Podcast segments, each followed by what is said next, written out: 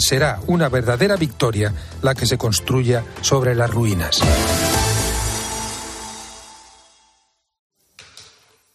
Son las tres, las dos en Canarias. Con Pilar García Muñiz, la última hora en Mediodía Cope. Estar informado.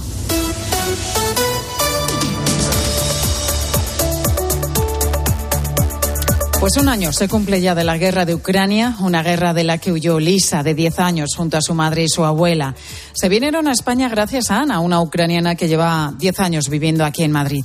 En Mediodía Cope, Lisa ha contado lo que le dice su padre desde Ucrania cuando habla con él.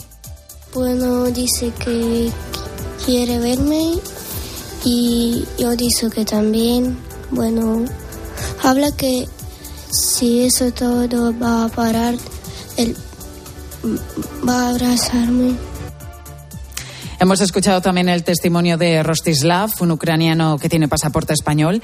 Estaba en Ucrania cuando comenzó la guerra, decidió quedarse allí para transportar medicinas y ayudar a los vecinos de su ciudad, de Kharkov.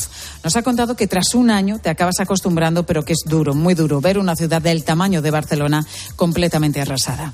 Eh, nos hemos acostumbrado ya un poco más a ver edificios destrozados. Me acuerdo durante el fuerte asedio de Kharkiv a principios de marzo, caminando por las calles viendo los destrozos y, uno no se daba cuenta de, que está llorando. O sea, te dabas cuenta al pasar tres, cuatro, cinco minutos que están saliendo lágrimas sin notarlo. Ahora, ahora ya no es, no es lo mismo. O sea, hemos, nos hemos acostumbrado a esto, por desgracia.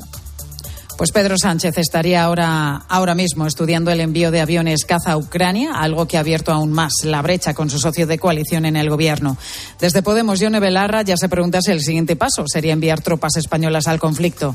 En nombre del PSOE ha contestado María Jesús Montero nos dijeron que no íbamos a mandar nunca material ofensivo. Después nos dijeron que sí, que había que mandar misiles antiaéreos. Después que íbamos a mandar tanques. Ahora que tenemos que mandar también cazas. ¿Qué es lo siguiente? Soldados españoles en Ucrania. Tenemos que ayudar a que otro país se defienda. Es la parte débil de la invasión. Somos un partido que siempre ha impulsado la paz. Probablemente están ya calentando la banda para las elecciones.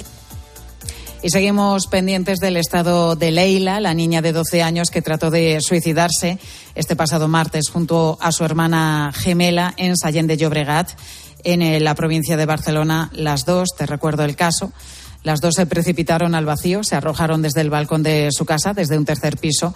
Una de las gemelas, Alana, falleció en el acto y la otra, como te digo, es Leila que está en estado grave, ingresada en el hospital. Los investigadores trabajan en la hipótesis de que podría haber sido un cúmulo de circunstancias las que llevaron a las dos niñas a esa situación límite, entre ellas que sufrieran acoso escolar. Así lo ha confirmado Oriol Ribalta, que es el alcalde de Sallén la causa pues es multifactorial, intervienen muchos hechos eh, aquí y en lo que ha sucedido, por lo tanto es muy difícil uh, encontrar uh, un culpable, ¿no? Y el presidente de Canarias niega que conociera lo que ocurría en la trama de extorsión a empresarios. Lo ha hecho tras las declaraciones esta mañana aquí en COPE de Marco Antonio Navarro, que asegura que Ángel Víctor Torres conocía su trabajo y que habría otros 15 socialistas implicados. Bueno, no lo sé, en estos momentos está en manos de la justicia, se está investigando y, por tanto, como digo siempre, máximo respeto a la justicia, colaboración absoluta, que se investigue hasta el final por supuesto, siempre existe el derecho y la presunción de la inocencia, que es un derecho básico también del Estado de Derecho, pero también diciendo que si cualquier persona, sea de donde sea, del partido que sea, ha cometido algún tipo de ilegalidad, que caiga todo el peso de la ley sobre esa persona.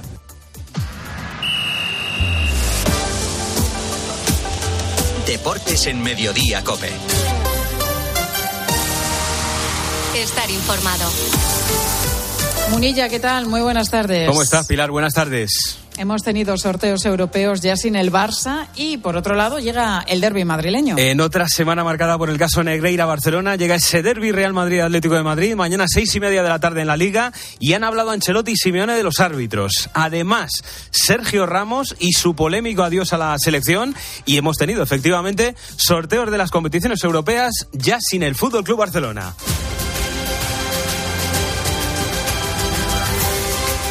Porque eliminado el Barça anoche de la Europa League, estos son los emparejamientos que ha deparado el bombo en los octavos de final, tanto de la Europa League como de la Conference League para los equipos españoles, Erifrade. Ha habido un poquito de todo, Murilla, buen cruce para el Sevilla en la UEFA Europa League que se va a medir al Fenerbahce turco, muy igualado se presenta